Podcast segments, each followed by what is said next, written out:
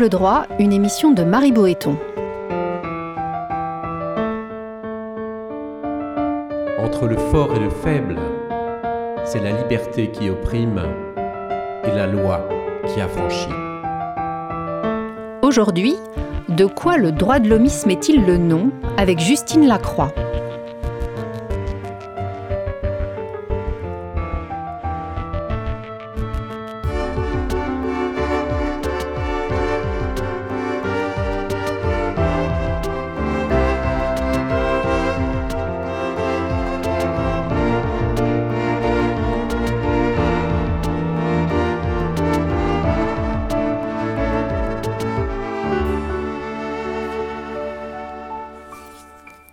Après avoir été un idéal révolutionnaire, les droits de l'homme se trouvent aujourd'hui sur le banc des accusés. Et sous toutes les latitudes, outre-Atlantique, Donald Trump légitime ouvertement la torture quand le Brésilien Jair Bolsonaro vante les mérites de la dictature ayant régné 20 ans sur son pays. Au cœur même de l'Europe, le Hongrois Viktor Orban plaide pour l'avènement de démocraties dites illibérale. La France, elle, est épargnée par de telles dérives. Chez nous, pourtant, les droits de l'homme, en tant que corpus théorique, n'en font pas moins l'objet de sévères critiques. Nombre de politiques, d'intellectuels, d'éditorialistes voyant dans leur dernier développement l'expression d'un individualisme forcené. Le droit à être tout ce que nous voulons être, pour paraphraser Pierre Manant. On assisterait à les entendre à une préoccupante dérive droit de l'homiste. Alors qu'en est-il Que recouvre cette critique De qui émane-t-elle? Fragilise-t-elle notre démocratie? On en parle ici et maintenant. Pour en discuter avec nous, nous recevons Justine Lacroix en duplex de Bruxelles. Bonjour. Bonjour, merci de votre invitation.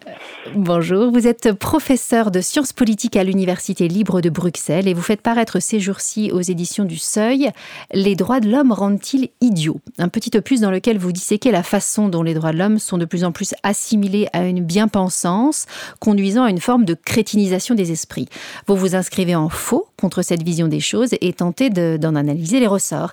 Alors, je voudrais commencer avec un petit flashback historique. Les droits de l'homme tels qu'ils ont été reconnus dans la Déclaration des droits de l'homme et du citoyen de 1789 faisait déjà à l'époque l'objet de très vives critiques. Au siècle suivant, Marx, lui aussi, et pour des raisons tout à fait différentes, sera très critique de ces droits purement formels, selon lui. Euh, au fond, les droits de l'homme en tant que corpus théorique n'ont cessé d'être attaqués dans l'histoire. Oui, vous avez tout à fait raison, et c'est ce qu'on avait tenté de montrer avec mon co-auteur euh, Jean-Yves Franchère dans notre précédent ouvrage qui était intitulé euh, Le procès des droits de l'homme, c'est que euh, cette critique contre contre la déclaration des droits de l'homme, elles, sont pratiquement aussi vieilles que la déclaration elle-même, puisque la, la, première grande attaque articulée qui va fournir le modèle de nombre de critiques au XIXe siècle, c'est celle qui est formulée par Edmund Burke euh, dès 1790, euh, hein, dès novembre 1790, quand il dénonce euh, les droits abstraits des révolutionnaires, ces droits métaphysiques auxquels il oppose euh, les droits réels euh, des communautés constituées, les droits nationaux euh, des Anglais. Et c'est vrai que tout au long du 19e siècle, on va voir se développer des critiques qui peuvent être très différentes, puisqu'on a effectivement cette critique conservatrice dont je viens de parler, mais aussi la critique révolutionnaire de Marx, dont vous parliez il y a un instant, la critique progressiste de Jérémy Bentham, euh, et donc, euh, euh effectivement, il y, a, y, a, toute une histoire de la, de la critique euh, des, des, droits de l'homme, et on voit d'ailleurs un certain nombre d'arguments qui ont été euh, déployés dès la fin du XVIIIe siècle réapparaître aujourd'hui, mais avec une, une, intention qui est très différente, parce que je dirais que la grande différence, c'est que la plupart des critiques formulées à la fin du XVIIIe au début du XIXe siècle sont également des critiques contre le principe démocratique, contre l'extension du principe euh, démocratique. Alors qu'aujourd'hui, ce qui est curieux, c'est que souvent, euh, la critique des droits se fait au nom d'une certaine idée de la démocratie. Euh, justement, comment définiriez-vous aujourd'hui euh, le droit de l'homisme dénoncé par certains en, France? Alors, il émane de, ces détracteurs sont, sont, très différents, mais, mais, est-ce qu'on peut en donner une définition euh, relativement générique?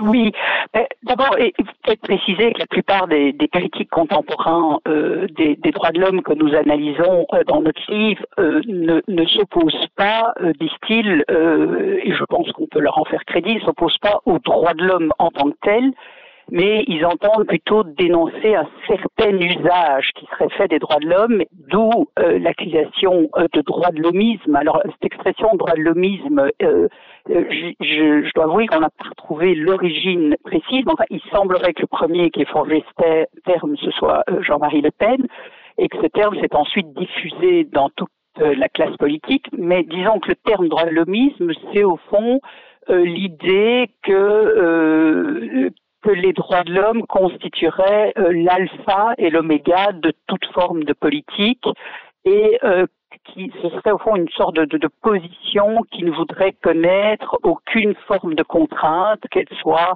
euh, de contraintes naturelles, de contraintes liées notamment à la différence des sexes, pas de contraintes géographiques, pas de contraintes nationales, pas, disons ce serait une sorte de position radicale qui euh, prétendrait euh, s'émanciper de toutes les contraintes liées au vivre ensemble et à l'exercice euh, collectif, si vous voulez, de la démocratie.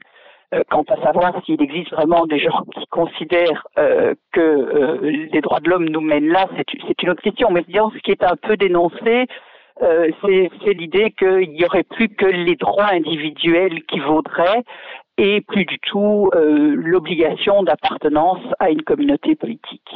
Est-ce qu'on peut dire, de, alors, sauf à dire que c'est trop manichéen, qu'il y a une critique euh, euh, droit de l'homiste qui se veut peut-être davantage conservatrice et une autre qui émane de la gauche?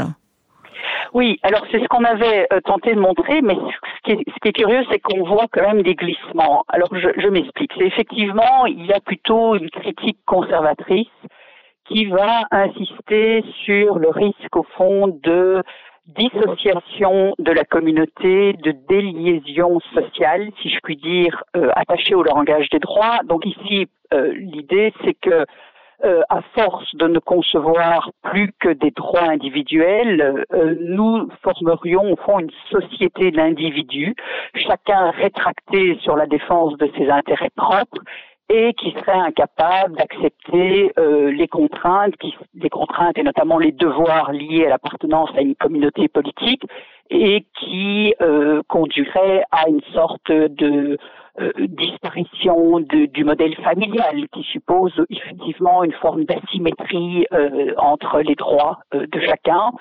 Donc, on oublierait nos obligations. à l'égard de la collectivité. Nos obligations à l'égard de la, de, de, de la collectivité, euh, on, on, refuserait euh, les contraintes liées à l'appartenance à une, forme de famille ou à l'inscription dans un, certain ordre naturel, notamment euh, l'ordre féminin et masculin. Donc ça, ce serait plutôt la critique conservatrice.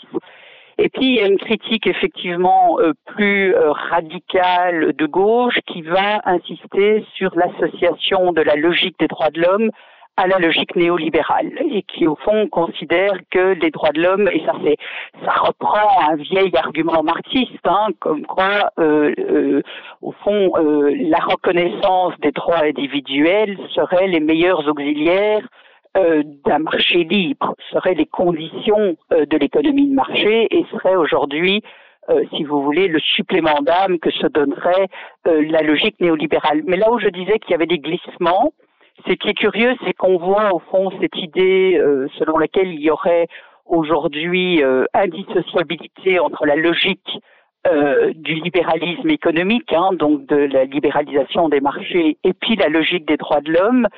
Euh, cet, cet argument, on le retrouve aussi de plus en plus côté conservateur, où on nous dit finalement que euh, si vous voulez, la, le libéralisme sociétal, hein, donc ce qu'on appelle euh, toutes les réformes qui ont visé à étendre les droits des individuels et à, des droits individuels et au premier rang desquels se situent les droits des femmes et les droits des homosexuels, irait de pair avec la libéralisation euh, économique. C'est un argument qu'on retrouve chez Marcel Gauchet ou chez Jean-Claude Michel, qui a priori ne se définissent pas comme, se définissent plutôt du, comme des gens de gauche. Bien sûr. Est-ce qu'il y a aussi dans la critique qu'on peut retrouver comme émanant euh, de la gauche euh, une forme de valorisation ces dernières années d'une certaine forme de, de, reconnaissance des minorités, des droits des minorités, de, la diversité, euh, plutôt que euh, le fait d'affronter les inégalités sociales, économiques, structurelles? Oui, alors ça c'est un argument euh, qui est très important qu'on a vu. Formulée notamment aux États-Unis, c'est l'idée qu'au fond, la gauche, alors qu'est-ce qui est visé ici? C'est euh, le tournant euh, libéral euh, des forces, disons, de centre-gauche, au premier rang desquelles Bill Clinton aux États-Unis au début des années 1990, et puis le New Labour de Tony Blair. L'idée étant que la, la, gauche aurait progressivement abandonné un agenda de justice sociale et donc de redistribution important importante vis-à-vis des classes populaires au nom euh, aurait sacrifié cet idéal euh, au nom de, de, la reconnaissance des droits des minorités, si vous voulez. Alors c'est un argument euh, qui, qui n'est pas entièrement faux. Qui n'est pas entièrement faux dans la mesure où c'est vrai qu'il y a eu au, au début des années 90 euh, une conversion d'une grande partie de la social-démocratie, non seulement à l'économie de marché, ça s'était fait avant, mais la conversion à une certaine forme de néolibéralisme et s'est imposé l'idée qu'il n'y avait pas d'autre alternative que la dérégulation et la libéralisation des marchés et que donc euh, si vous voulez, la, la, la, reconnaissance du droit des minorités, euh, qu'elles soient ethniques ou sexuelles, a pu jouer euh, en quelque sorte un rôle compensatoire. C'est un peu tout ce qui restait. Euh, et, et, donc c'est pas totalement faux. Mais là où la critique va trop loin, à mon sens, c'est que euh, euh, je crois que des, des, des, les partisans, enfin les sociodémocrates, doivent montrer qu'en réalité, euh, euh, ça n'a guère de sens d'opposer les, les, les réformes sociétales et la redistribution sociale, parce qu'évidemment, les deux doivent aller de pair. Euh, si on revient à la critique davantage conservatrice, entre guillemets, euh, il est vrai qu'on assiste à une certaine dissolution du, lien social et, parfois à une inflation de, revendications de, nouveaux droits qui ne vont pas toujours de pair avec la conscience de nos devoirs. Et d'ailleurs, on peut individuellement se, euh, se, se, sentir concerné hein, par ce, cet oubli de nos devoirs envers la collectivité. Qu'est-ce que vous répondez à cette réalité-là? Est-ce que vous dites c'est faux? On n'assiste pas à cette dérive ou est-ce que vous dites on a tort d'en faire porter le chapeau aux droits de l'homme? Voilà, exactement. Euh, euh, je vous remercie de le formuler des choses comme ça parce que c'est exactement le, sens de notre propos. Nous, euh, nions pas du tout euh, les dérives euh, qui peuvent exister aujourd'hui dans ce, ce, ce, recours incessant au droit à euh, qui se manifeste dès la prime enfance, hein, euh, oui. c'est-à-dire euh, tout adolescent, euh, tout jeune enfant, euh, si vous tentez de lui faire faire quelque chose, va vous répondre qu'il a quand même bien le droit à, alors même que ça ne renvoie à aucun droit consacré. Et c'est vrai qu'il y a une sorte d'inflation du langage des droits dans nos cultures politiques qui nous conduit à considérer qu'au fond, euh, toute forme de revendication, toute forme de désir euh, peut être formulée sous la forme d'un droit à, ce, qui n'est pas notre position, parce que pour que ça devienne un droit, il faut bien qu'il y ait un débat démocratique, euh, une reconnaissance collective, et effectivement, la reconnaissance d'un droit suppose aussi la reconnaissance de certains nombres de devoirs.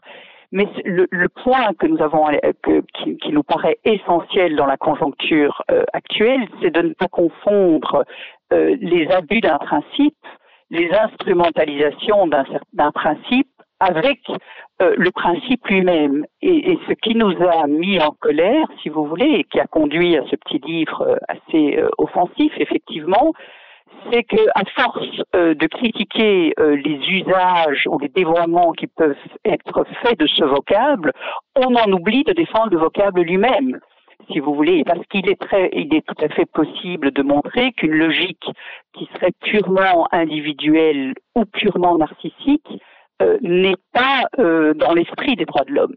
Les droits de l'homme ont toujours une dimension collective ils ont toujours une dimension inter-individuelle et euh, la défense de ces intérêts propres qui ne tiendraient pas compte des intérêts de la collectivité, c'est en réalité contraire à la logique des droits de l'homme. Et donc, la question que, que, nous voudrions adresser à ces, ces, penseurs que nous critiquons dans l'ouvrage, c'est euh, pourquoi euh, ne pas plutôt euh, tenter d'élucider la dimension sociale, euh, la dimension collective des droits de l'homme, plutôt que de s'en prendre dans une conjoncture politique aujourd'hui où les droits de l'homme, comme vous l'avez rappelé euh, dans votre introduction, sont menacés, plutôt que de s'en prendre au principe lui-même.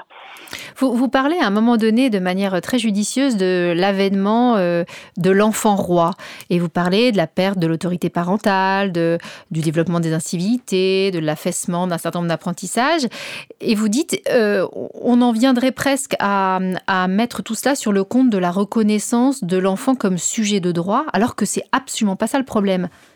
Non, c'est justement.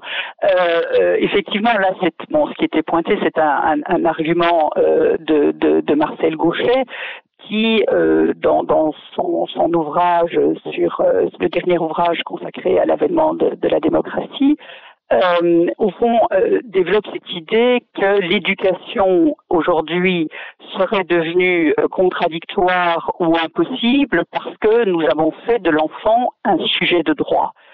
Or, euh, il nous semble que euh, la difficulté éducative qui se pose euh, n'est pas liée au fait que l'enfant est un sujet de droit. Parce qu'à partir du moment, si vous considérez que la fin, la finalité de l'éducation, euh, c'est euh, la liberté et l'autonomie, je veux dire, toute éducation est obligée de considérer euh, que l'enfant, euh, par définition, est un sujet, est un sujet de droit. Et, donc, euh, la difficulté n'est pas là. Je crois que ce qui est incriminé, c'est effectivement un certain nombre de difficultés éducatives qui, peuvent se poser aujourd'hui, notamment dans et, qui, et dont les enseignants font les enseignants qui enseignent notamment dans des quartiers plus compliqués sont au premier rang pour en faire les frais. Mais ce qui me paraît curieux dans, dans, dans, dans cette dénonciation peut-être d'une forme d'affaissement éducatif, c'est qu'on fait complètement l'éclipse de la question sociale de la question des inégalités sociales. Euh, bon, il se trouve, euh, si vous avez enseigné, ça a été mon cas dans, dans une institution euh, d'élite, par exemple, comme Sciences Po Paris, euh, les problèmes éducatifs, les problèmes de discipline ne se posent pas. Or, ces jeunes sont tout aussi nourris à l'idéologie des droits de l'homme, euh, que, que, les autres, ce qui montre bien que je ne veux pas dire, évidemment, je ne veux pas incriminer euh, euh, ou, ou ne dire que le problème est exclusivement social, mais je ne comprends pas cette critique qui se développe sans tenir compte du tout des très grandes inégalités ou des difficultés auxquelles peuvent se heurter euh, par, euh, des, des, mères ou des pères qui sont soumis à des horaires impossibles, qui doivent, euh, voilà, comment peut-on euh, saisir cette question sous le seul angle euh, du primat euh, que nous donnerions aux droits de l'homme sans tenir compte évidemment euh, de, des inégalités ou des conditions euh, de vie réelles euh, dans lesquelles les familles doivent aujourd'hui élever des enfants. En quoi, au fond, faire un mauvais procès aux droits de l'homme s'avère-t-il pour vous dangereux? Est-ce que le risque, c'est l'effritement du socle de notre démocratie? Est-ce que c'est le fait qu'on revienne sur des droits qu'on pouvait considérer comme acquis? Qu'est-ce qui est en jeu? Alors, euh, bon, c'est une question euh, effectivement euh, compliquée. Euh, disons, je, je, trouve que c'est euh, risqué aujourd'hui. Euh, de, de, je, je, ne suis pas sûre que ces penseurs aient toujours à, à l'esprit les conséquences de ce qu'ils disent. Et le risque, c'est au fond d'accélérer une sorte de distance prise vis-à-vis -vis euh, des droits de l'homme, distance qui est, qui est en train de se mettre en place. Il y a, on, on cite dans notre ouvrage un certain nombre euh, de sondages qui ont été faits aussi bien en France et dans le monde et qui montrent euh, une distanciation euh, euh, de plus en plus grande des populations et notamment des jeunes générations vis-à-vis -vis, du langage des droits de l'homme parce que ceux-ci apparaissent finalement euh, comme euh, des contraintes peu adaptées aux nouveaux défis qui nous attendent, défis liés à la question migratoire ou défis liés à la question de la sécurité. Nous euh, voyons un certain nombre d'États au, au, sein même de l'Union européenne qui euh, s'émancipent assez allègrement des contraintes de l'État de droit, pensons à la Hongrie et à la Pologne, et en France même, euh, je crois qu'il faut être prudent. Évidemment, aujourd'hui, euh, il est difficile de parler d'une régression généralisée des droits. Ça n'aurait pas de sens. les droits de la plupart de nos concitoyens n'ont subi dans la période récente aucune atteinte. Mais on voit émerger un phénomène nouveau qui est peut-être un phénomène de différenciation, c'est-à-dire que certaines catégories de la population se, euh, sont confrontées, elles, à une forme de régression des droits. Je pense ici à à, à, notamment la constitutionnalisation euh, d'un certain nombre de dispositions euh, liées à l'état d'urgence en France, qui conduit à faire de certaines catégories de population des, des suspects euh, dont les droits sont moins bien défendus qu'avant, notamment par la, la suppression de, de, de l'instance judiciaire pour certaines assignations à, à résidence ou assignations au niveau de la commune, par exemple je songe au cas euh, des migrants et donc euh, voilà, ça c'est une formule que, que j'emprunterai à, Antoine Garapon qui m'avait dit au fond sur, sur le banc du métro aujourd'hui peuvent se côtoyer des gens dont euh, les droits diffèrent du tout au tout. Et je dirais que cette érosion des droits s'opère dans une certaine forme d'indifférence ou alors, quand on tente, si vous voulez, de, de, de s'indigner, on est renvoyé à une position angéliste euh, comme si nous n'avions aucun sens des défis euh, qui nous attendent, comme si nous n'étions que, euh, que, que, des sortes de naïfs. Vous pensez notamment au concept de, de sans-droit chez Anna Arendt? Oui, alors ce concept de sans-droit, on l'a on l'a mobilisé aussi. Je vais je vais vous dire franchement au départ. Donc qu'est-ce que qu'est-ce qu'Anna Arendt entendait par par les sans-droits? Bon, elle elle elle réfléchissait, c'était dans son texte euh, sur les origines du totalitarisme qu'elle a publié en 1951, elle réfléchissait au cas des, des, des apatrides hein, de l'entre-deux-guerres. Et elle disait, au fond, euh, à partir du moment où ces gens ont été privés euh, d'une nationalité, ils ont été privés d'une communauté politique de référence, ils se sont retrouvés euh, sans droit. Ils ont dit, et, et, et, donc elle a cette fameuse formule qui consiste à dire euh, le premier droit des droits de l'homme, c'est le droit d'appartenir à une communauté politique où vous pouvez faire valoir euh, vos droits. Bien, et moi je, je, disais, je vais parce qu'un certain nombre euh, de, de, de, penseurs ou de philosophes, et je pense au, au, regretté Étienne Tassin, qui était un grand spécialiste d'Arendt en France, qui, qui, a malheureusement disparu il y a un an, lui avait vite dit au fond au sujet des, des, migrants que, que c'était les, les, nouveaux sans droits. Moi, je trouvais que c'était excessif parce que je disais, écoute, euh, ils ont des droits, ils ont des droits qui sont reconnus, Convention européenne des droits de l'homme, Convention de Genève. Mais en réalité, euh, pourquoi il me semble qu'aujourd'hui la, la, formule de, de sans droit peut être mobilisée? Pourquoi? Ben Parce qu'on constate qu'un certain nombre de politiques de l'Union européenne, de l'Union européenne et des États qui composent l'Union européenne, consiste euh, aujourd'hui à faire tout ce qui est possible pour que euh, certain nombre de personnes ne puissent pas faire valoir leurs droits et notamment leurs droits à l'asile. L'accord sur la Turquie, c'est quoi? C'est empêcher, si vous voulez, de s'arranger pour que ceux qui pourraient éventuellement faire valoir leurs droits à l'asile chez nous ne puissent plus nous parvenir. Les accords officieux passés avec des États comme euh, la Libye, par exemple, vise à, les empêcher d'accéder à une communauté politique. Et donc, en réalité, euh, ils sont privés d'accès à cette trame sociale, à cette communauté politique qui leur permet de revendiquer leurs droits, même si formellement, si vous voulez, le droit d'asile n'a pas été aboli. Et, en ce sens, on peut parler d'un retour des sans-droits, oui. Vous, évoquez dans votre ouvrage euh, le concept de démocratie illibérale. Euh, pour parler de la Hongrie, de la Pologne, on peut aussi penser à la Turquie, à la Russie. Euh, autant d'États où, au fond, le droit de vote existe, mais où les contre-pouvoirs se sont tellement érodés au fil du temps qu'on peut questionner la nature même de ces régimes. Et pour autant, il n'y a pas de sanctions dans les urnes qui, qui s'en soient suivies. Euh, au contraire, hein, Poutine, Erdogan, Orban, ils sont réélus et plutôt bien. Euh, pourquoi êtes-vous critique de ce terme de démocratie illibérale dont on voit bien en gros ce qu'il recouvre? Euh, Qu'est-ce que vous réfutez dans ce terme? Oui, eh ben le, concept nous paraît très très mal choisi. Pourquoi? Ben Parce que bon, c'est que Victor Orban s'est approprié le concept en disant, c'était dans son fameux discours de 2014, il a dit oui, non, on va construire une démocratie qui ne serait pas une démocratie libérale, et donc, euh, ça donne l'idée qu'au fond, on pourrait avoir une démocratie qui serait fondée sur la volonté majoritaire du peuple telle qu'exprimée dans l'élection et qui ne respecterait pas euh, les droits euh, fondamentaux, donc ce qu'on appellerait les principes du libéralisme politique. Alors pourquoi ça nous paraît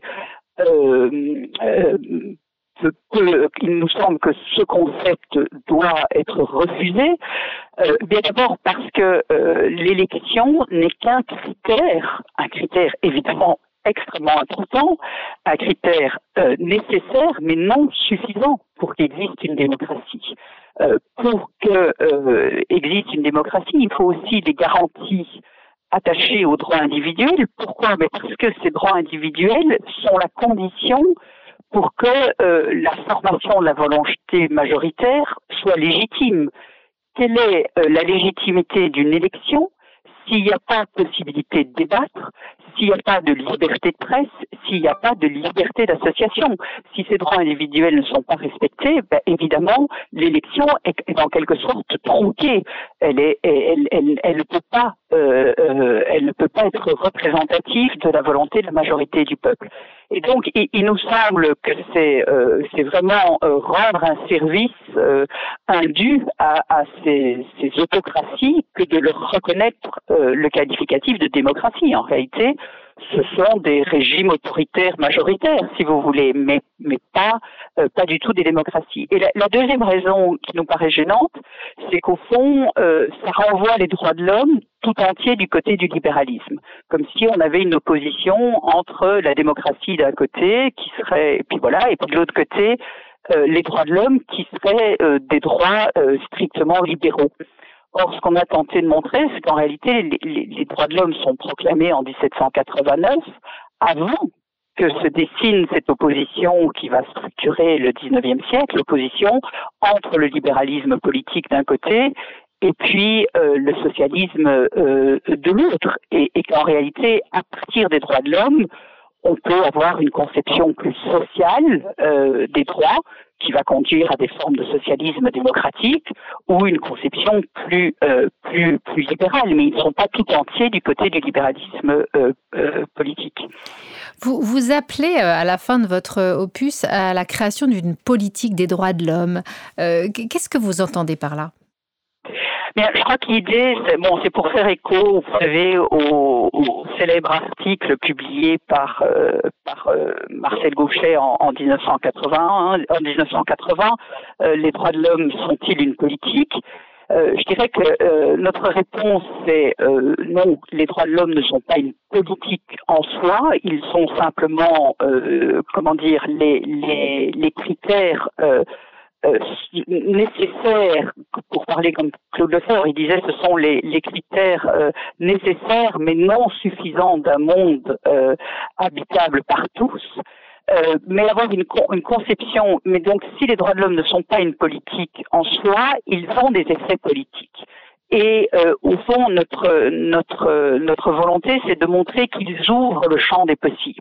Vous savez, on entend souvent dire aujourd'hui que euh, euh, il y aurait une sorte de de, de dictat du, du politiquement correct, hein, si vous voulez, ou de, de dictature des, des droits de l'homme qui empêcherait euh, le libre débat et la libre expression sur des sujets importants, par exemple comme euh, la reconnaissance du, du, du, du, mariage homosexuel ou aujourd'hui la, la, question euh, de la PMA.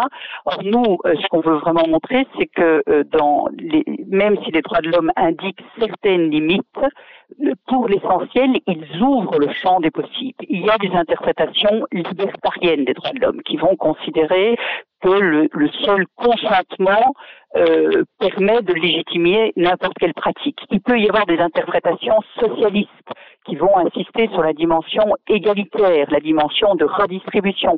Il peut y avoir des interprétations plus libérales et même des interprétations conservatrices des droits de l'homme.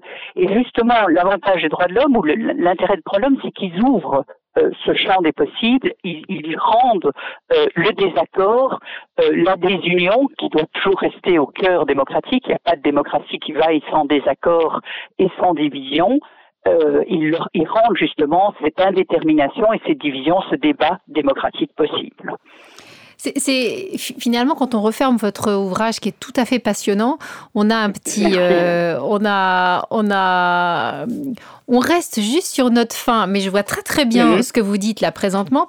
On se dit, on aurait voulu un critère absolu quelque part, in abstracto, qui nous permette de, de, nous dire, voilà, dès lors qu'une nouvelle revendication émerge, il faut qu'elle respecte tel ou tel critère pour être reconnue comme, euh, comme légitime. Et en fait, vous n'en fournissez pas de critères.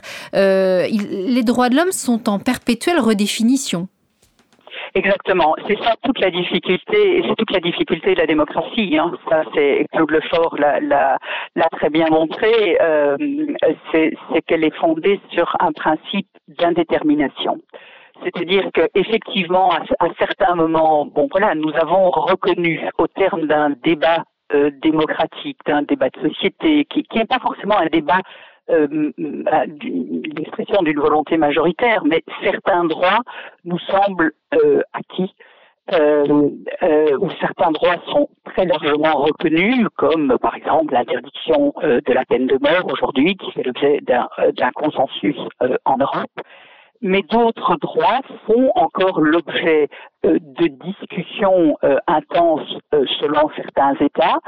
Et je crois qu'on ne peut pas faire l'économie de cette discussion.